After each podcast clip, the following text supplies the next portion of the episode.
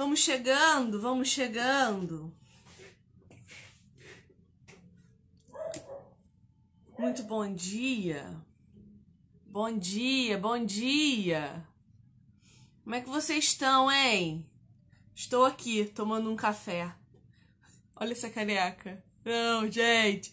Ganhei de presente essa caneca. Quer dizer, quem ganhou foi o Léo, mas quem usa sou eu. Bom dia, bom dia.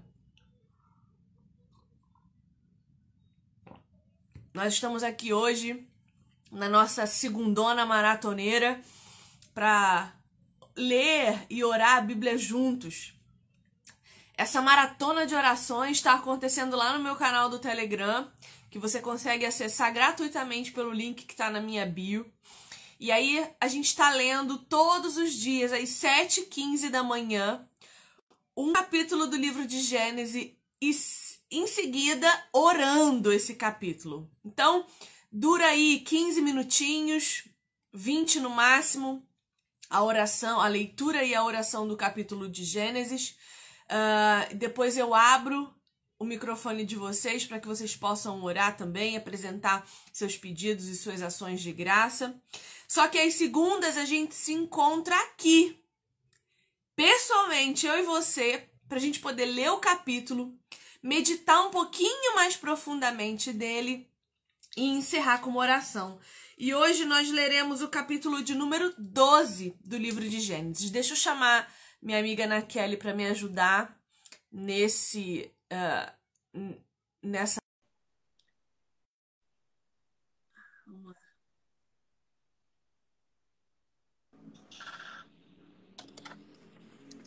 Bom dia. Bom dia. Bom dia. Tudo bem, Mike? Bom dia. Bom dia. Sabe que você ia repetir o meu bom dia. Tá acordada já? Acordou? Já. Acordei. Então, então vamos embora. Sem mais delongas, abra sua Bíblia aí no capítulo 12 do livro de Gênesis. Que livro, hein? Que livro, hein? Vamos fazer a leitura. Eu vou ler na versão NVI. Essa é a palavra do Senhor. Então o Senhor disse a Abrão: Saia da sua terra, do meio dos seus parentes e da casa de seu pai, e vá para a terra que eu lhe mostrarei. Farei de você um grande povo e o abençoarei. Tornarei famoso o seu nome e você será uma bênção. Abençoarei os que o abençoarem e amaldiçoarei os que o amaldiçoarem, e por meio de você todos os povos da terra serão abençoados. Partiu Abrão, como lhe ordenara o Senhor, e Ló foi com ele.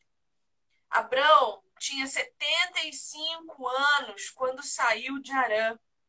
Levou sua mulher Sarai, seu sobrinho Ló, todos os bens que havia acumulado e os seus servos comprados em Arã, partiram para a terra de Canaã e lá chegaram.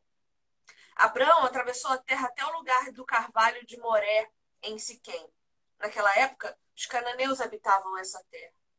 O Senhor apareceu a Abraão e disse: A sua descendência darei esta terra. Abraão construiu ali um altar dedicado ao Senhor que lhe havia aparecido. Dali, prosseguiu em direção às colinas a leste de Betel, onde armou acampamento, tendo Betel a oeste e Ai a leste. Construiu ali um altar dedicado ao Senhor e invocou o nome do Senhor.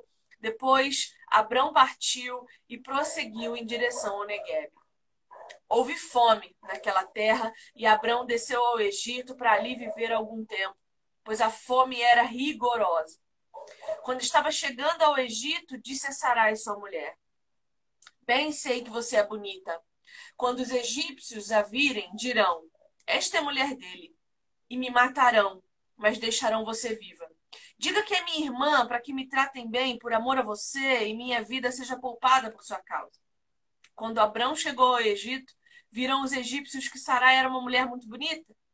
Vendo-a, os homens da corte do faraó a elogiaram diante do faraó e ela foi levada ao seu palácio. Ele tratou bem a Abrão por causa dela, e Abrão recebeu ovelhas e bois, jumentos e jumentas, servos e servas e camelos.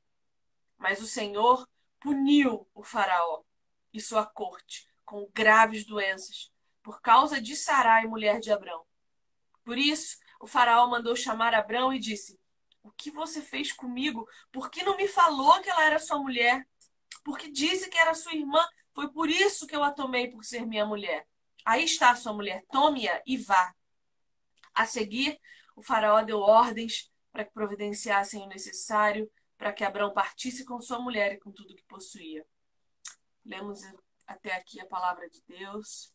Senhor, eu peço que nesse tempo o Senhor nos ajude a pensar a respeito desse texto e trazer aos teus filhos uma compreensão, um ensino para que o dia de hoje seja carregado com esse ensinamento que o Senhor tem para nós hoje pela manhã. Muito obrigada, porque nós podemos livremente ler a tua palavra e contemplar a tua presença. Nós chamamos em nome de Jesus. Amém. Meu, tem tanta coisa nesse texto que eu ficaria até amanhã de manhã falando sobre ele. Sim, é impressionante então, como tem coisa para falar. São muitas lições que a gente consegue tirar daqui. Muitas lições. É, a primeira delas é que nós somos esse, esse, esse povo descendente de Abraão abençoado. Hum. E essa promessa de Deus para Abraão continua em nós. Porque a fidelidade de Deus, ela é de geração em geração. É, Deus é fiel a si mesmo, a sua própria justiça, a sua própria natureza santa, completamente boa, completamente justa, completamente amorosa, completamente uh, uh, tudo de bom. Então, essa promessa ainda, ainda está para nós. E aí, perceba, o texto começa até o versículo 9 com Abraão sendo plenamente obediente. Deus fala sai e ele sai. Deus fala vai e ele vai. E a comunhão dele com Deus era tanta que ele não questionava. Não questionava. Ele não olha, questionava. Olha a coragem. Olha ele coragem. não questionava, ele sabia que ir para uma terra de promessa, mas ele não sabia. Até então, ele não sabia. Isso mostra para nós a confiança e a fé que ele tinha no Deus que disse vá e vá. E ele não foi sozinho. Sim. Ele levou o, o, o, sobrinho, a família do sobrinho, a mulher, levou os... Ele confiou tudo, ele, ele entregou tudo. Porque e se, e se, porque a gente sempre tem os e se, né? E se no meio do caminho não tivesse comida para alimentar todos os seus animais? E se no meio do caminho não tivesse água para beber? Porque nós não estamos falando de uma região igual é o Brasil, que toda esquina tem um córrego. Nós estamos falando de uma região árida, seca. E se não e... tivesse água?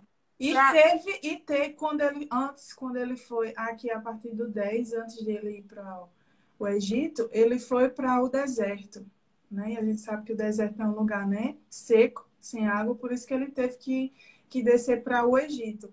Mas ele não pensou isso quando Cristo, quando Deus é, fez o chamado para ele. Ele não pensou, nem fez dúvidas, nem nenhum momento de se, se faltar, né? Ele confiou no chamado e seguiu. É, o que muda entre o capítulo 9 e o capítulo 10 há uma mudança de comportamento. Até o capítulo 9 era Deus e Abrão juntos decidindo coisas e Abrão fazendo altar de agradecimento, altar de sacrifício, comunhão com Deus, ouvindo a voz de Deus. No capítulo 10, perceba que ao invés de falar com Deus, ele fala com quem? Com Sara. Com Sara. Ao invés de ele falar assim, Senhor, e agora? Minha mulher é linda. Vou chegar no Egito, que foi um lugar em que Deus não mandou ele não ir. Mandou. Uhum. Deus não manda ele ir para o Egito.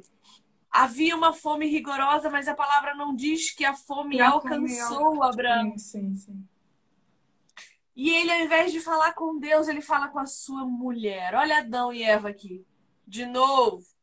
No momento do chamado, a gente vê que no momento do chamado ele seguiu, mas no momento é, que ele imaginou que poderia acontecer e faltar algo, aí ele não recorreu a Deus. Ele agiu por suas próprias vontades e, e, e falou para a mulher, né? Sim. E não era hora dessa mulher falar assim: escuta aqui, Abraão, você tá maluco? Olha onde a gente tá, olha onde Deus trouxe a gente. Deus nos trouxe até aqui, nós não passamos fome, nós não passamos sede, ninguém morreu, nossos animais estão com a gente, tá tudo acontecendo bem e você quer que eu minta? Você tá maluco? Cadê a voz dessa mulher Sim. para a sabedoria feminina que edifica a sua casa? Muitas vezes os nossos maridos nos procuram com as suas ideias insanas por causa da insegurança, do medo e da responsabilidade que está sobre ele. E nós, por não sabermos o que é uma decisão sábia, porque a gente mesmo não tem comunhão com Deus, não ora, não lê Bíblia, não sabe o que é a palavra do Senhor, a gente embarca. Embarca nas besteiras. Sendo que o nosso poder de influência sobre os nossos maridos, gente, isso é muito sério. A gente influencia demais todo o ambiente em que a gente está. Não é só o nosso marido que é influenciado, nosso marido, os nossos filhos, a nossa casa, o nosso ambiente de trabalho é influenciado por nós, a escola, a faculdade, tudo a gente consegue influenciar porque o Senhor nos faz sensíveis. E quando o Senhor nos dá esse excesso de sensibilidade, a gente passa a conseguir perceber as nuances do outro. Então, eu conheço a Ana Kelly só de olhar para a Ana Kelly. De olhar, eu sei se ela dormiu bem, se ela dormiu mal, se ela está bem humorada, se ela não está, se eu preciso me afastar para dar espaço, se eu posso chegar um pouco mais perto porque Deus me constituiu assim, com a minha visão periférica maior do que a do homem, para que eu consiga ter o domínio maior do ambiente em que eu estou. Perceba. Então, quando Sara simplesmente apoia a mentira, ela está com as próprias mãos derrubando a sua casa. Sim. Quando ela podia falar, Abraão, olha só, preste atenção, o Senhor nos trouxe até aqui. Por que, que você quer fazer isso? Por que, que você está indo para o Egito? Pergunta para o seu Deus lá no altar que você erigiu se é isso que ele quer. A gente, a gente sabe que o papel do homem e da mulher na casa, que o homem tem o papel de sacerdote, mas a gente tem que ter em mente que nós, como mulheres sábias que meditam na palavra, um homem que é sacerdote, que ama Cristo, ele pode em algum momento tomar uma decisão ou querer fazer algo que não seja, da vontade de Deus. Porque, como Abraão, pode ser um homem de fé, mas em algum momento ele pode errar numa escolha. E nós, como mulheres auxiliadoras, devemos também estar em comunhão com Deus, né? fazendo o nosso papel de mulher, mas orientando através da palavra. Né? E assim, ó, uma coisa importante: se a gente orienta o nosso esposo e ele não ouve e mesmo assim age com, com, de forma destemida, a gente precisa apoiar igual. Sim. E quando vier Isso o é sofrimento, as consequências dessa coisa errada são os dois também que irão. São os dois também, é. Você sabe que tem um lugar aqui na minha cidade que é uma ladeira que tem um sinaleiro e esse sinaleiro é para uma rua, para uma rua transversal que tem pouquíssimo movimento, pouquíssimo assim. Então, às vezes você fica parado ali no sinaleiro naquela rampa e nada acontece, ninguém passa. E o meu marido tinha o hábito de não respeitar esse sinaleiro. Então ele reduzia, mas ele não parava. Até que um dia eu falei para ele assim: meu amor, deixa eu te falar uma coisa muito importante. E eu vou falar em nome de Jesus para você. Vai chegar um dia que o motoqueiro de entrega vai passar a milhão no sinal verde para ele e você não vai estar tá parando porque você não respeita esse sinal. E você vai matar esse menino. Não faz isso não. Olha, e meu marido é esquentado, nós sabemos, né? meu marido é bravo. Nunca mais ele passou nesse sinaleiro sem respeitar. Nunca mais. E, e, toda vez que ele passa ali, eu sei que ele lembra.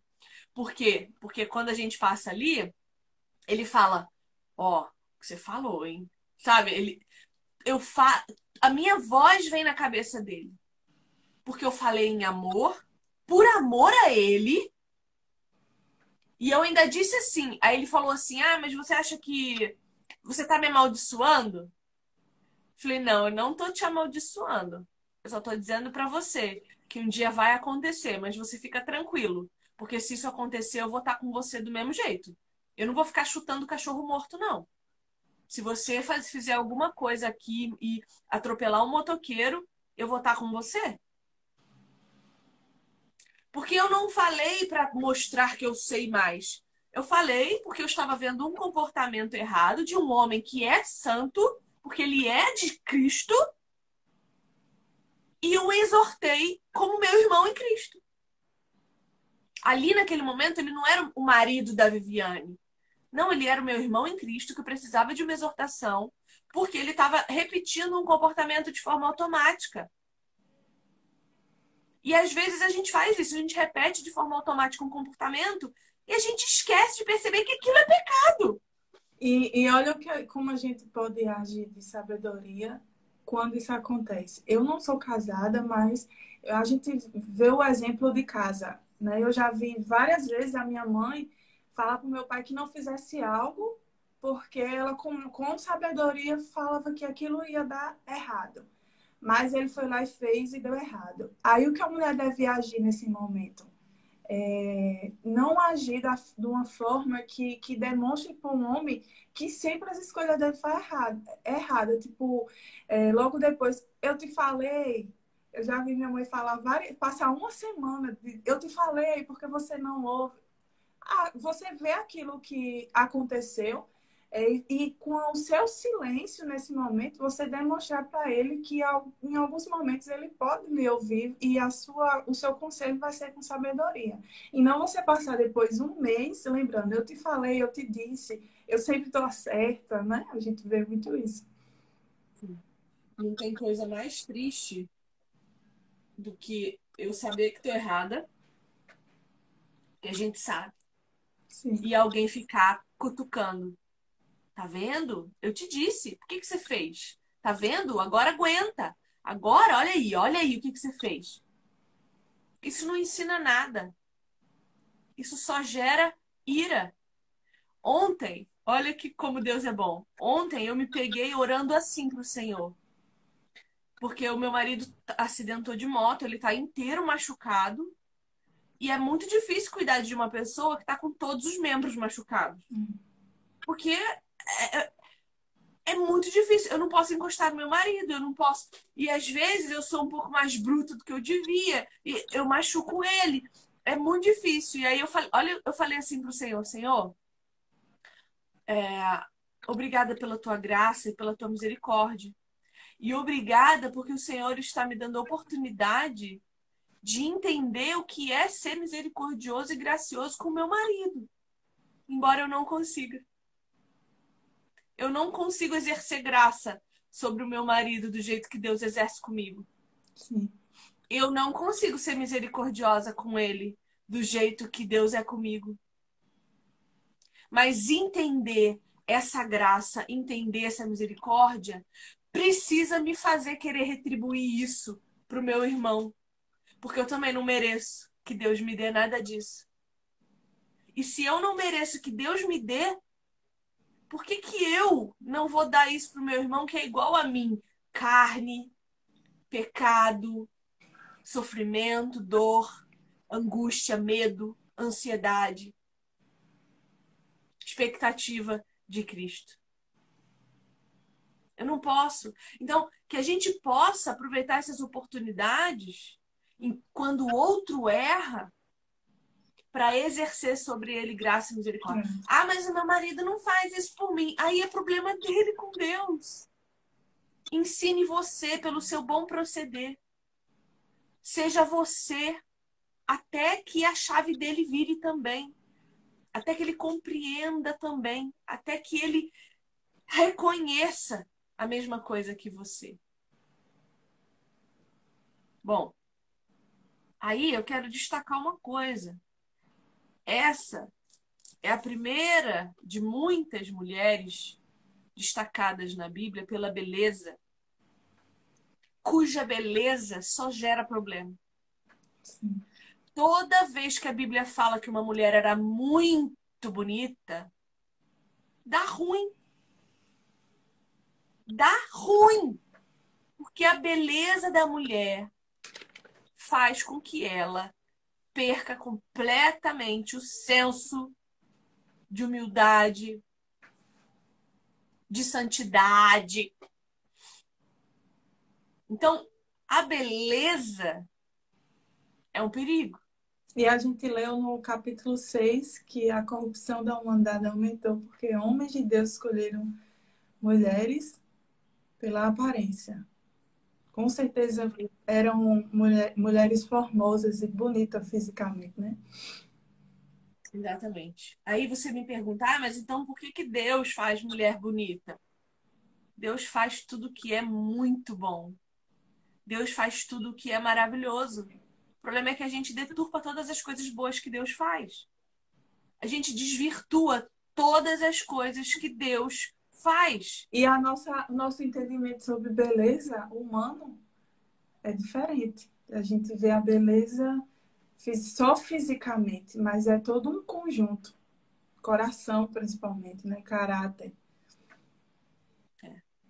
E eu tenho a impressão de que pessoas muito bonitas se preocupam pouco com o seu caráter. Porque existem algumas pesquisas que mostram que em entrevistas de emprego, as pessoas bonitas têm vantagens.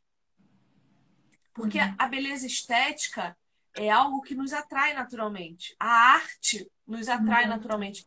A arte é uma, uma, uma propriedade de Deus. Então, a estética é importante para Deus também. Uhum. Deus faz flores belíssimas, aves com cores extraordinárias, tudo para o nosso deleite, para que os nossos olhos se deleitem. Quando Eva viu que a que a fruta era boa e agradável ao paladar, ela viu, era estético. A estética é importante. Só que quando a gente associa a estética à manipulação, acabou. Acabou o que era bom. A gente deturpa. Aí a gente, a gente molda a beleza de acordo com aquilo que a gente julga bem e mal. Então, a árvore do conhecimento do bem e do mal, ela não era porque Adão e Eva não conheciam o que era bom e o que era mal. Eles sabiam o que era bom e o que era mal, porque diante da bondade, saber o que é maldade, você acha que Adão nunca topou o dedinho na quina de uma árvore? Você acha que ele não sabia o que era dor? Então ele sabia o que era bom e o que era mal. A árvore do conhecimento do bem e do mal, ela deu a Adão e Eva o poder de julgar, de julgar o que era bom e o que era mal. Não é conhecer de saber o que é bom e o que é ruim. Não, é julgar. Uhum. Deu a eles o senso de justiça própria. De eles mesmos determinarem isso é bom e isso não é para mim. Então eu não via mais as coisas pelo ponto de vista de Deus. Quando o pecado entra no mundo, eu paro de perguntar para Deus se ele quer que eu vá para o Egito. Eu simplesmente julgo que é bom que eu vá. Eu vou. Mesmo que para isso eu tenha que mentir, mesmo que para isso eu tenha que enganar, mesmo que para isso eu tenha que prejudicar os outros. E aí esse é um outro ponto importante desse texto as escolhas erradas de Abraão condenam o faraó. As nossas escolhas erradas prejudicam as pessoas que a gente envolve nas nossas safadezas. Não é só sobre nós. E, a, e, a, e ele tinha a consciência de quem ele era em Deus, né? Além de prejudicar pessoas que, que têm o mesmo entendimento de quem é Cristo, prejudica pessoas que não conhecem a Cristo também, né? Reflete em todo, todo o ambiente que a gente vive. E a gente precisa ter consciência séria disso. Sim. Através de você abençoarei e amaldiçoarei. Amaldiçoarei. Sim. Então a gente gosta sempre de pensar assim, ai, ser tu uma benção. Mas geralmente a gente é maldição. Porque o lugar que a gente toca era para ser santo. Só que nós não somos santos como Deus o é. E perceba, esse texto, ser santo como Deus é santo, não é uma perfeição cristã. Como a gente está lendo no livro do John Wesley. Ser santo como Deus é santo é uma vontade preceptiva de Deus, é um preceito, ou seja, é uma indicação, é o Senhor falando: busque isso do caminho com todo que seu coração. Busque, busque até que eu volte e faça verdadeira essa sentença até que eu faça com que você seja perfeito como eu sou. E mesmo assim, nós nunca seremos perfeitos como Deus é. Adão e Eva não eram perfeitos em relação a Deus, eles eram perfeitos em relação a eu e a você. E até porque a gente confunde muito com essa, esse caminho que Deus nos dá para a gente seguir com a intenção do nosso coração. Né? A gente diz que o nosso coração tem a intenção de fazer só que a palavra de Deus diz que o nosso coração é enganoso. E não é pela intenção do nosso coração, e sim pelo que, o caminho que Deus disse que nós devemos seguir. Seremos 100%? Com certeza não, né?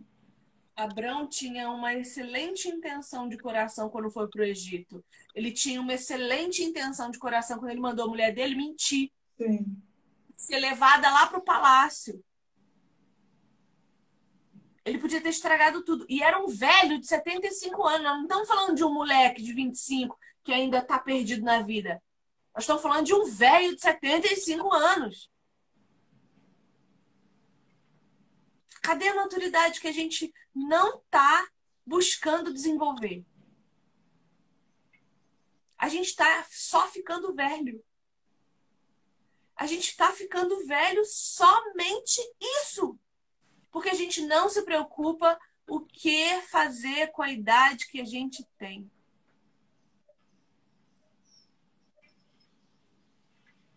Porque o tempo está passando e a gente não desenvolve nenhum tipo de maturidade. Porque a gente tem preguiça de pensar, a gente tem preguiça de raciocinar, a gente tem preguiça, preguiça. E preguiça é um pecado dos que não herdarão o reino dos céus. E aí? Bom, é triste ver que no final desse texto é Faraó que precisa chamar a atenção de Abraão. É triste ver que é o Faraó, um ímpio, que vai dizer para Abraão: escuta, por que, que você mentiu, cara? Vai-te embora. E em restituição, ele ainda dá. Cadê? Faraó deu ordens para que providenciassem o necessário para que Abraão partisse com sua mulher e com tudo que possuía. Ele agiu de forma mais digna do que muitos de nós muito mais digna do que muitos de nós. Estava assistindo uma pregação esses dias e o reverendo falava assim: a gente tem que abençoar os que nos amaldiçoam. E se a gente não tem nada de bom para falar para alguém, a gente precisa aprender a calar a boca. Ele não falou com essa linguagem, mas essa é a minha linguagem, então eu vou usar. E isso me tocou profundamente. Porque os ímpios muitas vezes têm esse comportamento e eles não são regenerados por Cristo. E nós, que temos o santo habitando em nós, estamos aí, maldizendo, fazem mal pra gente, a gente quer vingança. Fazem mal para nós, a gente quer restituição. Sendo que Cristo diz: perca para poder ganhar. Morra para poder viver. Dê tudo o que você tem para entrar na minha casa. E a gente lá, batendo no peito. Não, porque fulaninho. Observe, só observe. Eu tenho muito isso para mim. Eu só observo as pessoas. Dificilmente eu entro no embate. Eu observo e eu, e eu deixo. Porque a pessoa que tem má intenção, ela sempre vai. Ela mesma vai uh, uh, se enforcar com a própria corda. Ela mesma vai. Porque Deus é justo e Deus ainda é Deus, viu? Ele ainda está no poder de tudo, no controle de todas as coisas. Então ele mesmo vai fazer que as coisas aconteçam. A gente não precisa ser o justo juiz porque a gente não tem justiça boa. Só Deus tem. Quer falar mais alguma coisa do texto, Nax? Não, tranquilo. Então vamos orar? Vamos. Orar?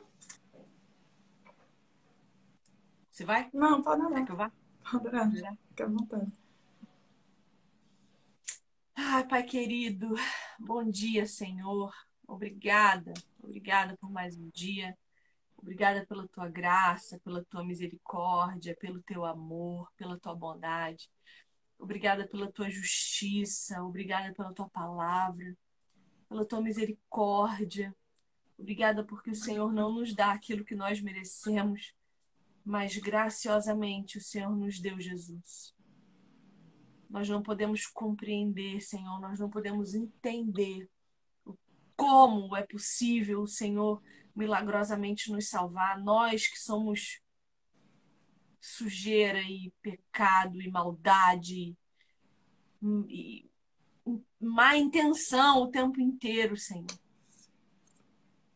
Renova-nos, Pai, todos os dias para que possamos permanecer debaixo da tua soberania e graça.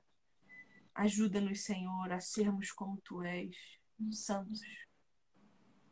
Ajuda-nos, Pai, a te buscar de todo o nosso coração, de toda a nossa alma, de todo o nosso entendimento. Dá-nos coragem e ousadia para proclamar o teu evangelho. Dá-nos do teu amor, Senhor, para que sejamos capazes de amar. O Senhor prometeu a nós que faria de nós um grande e abençoado povo. E o Senhor tem cumprido. Obrigada por isso, Senhor. Eu peço que o Senhor cuide desse teu povo e o santifique pelo poder da tua palavra, através da qual o Espírito Santo age em nós. Nós queremos, Pai, que o nome de Cristo seja famoso, não o nosso.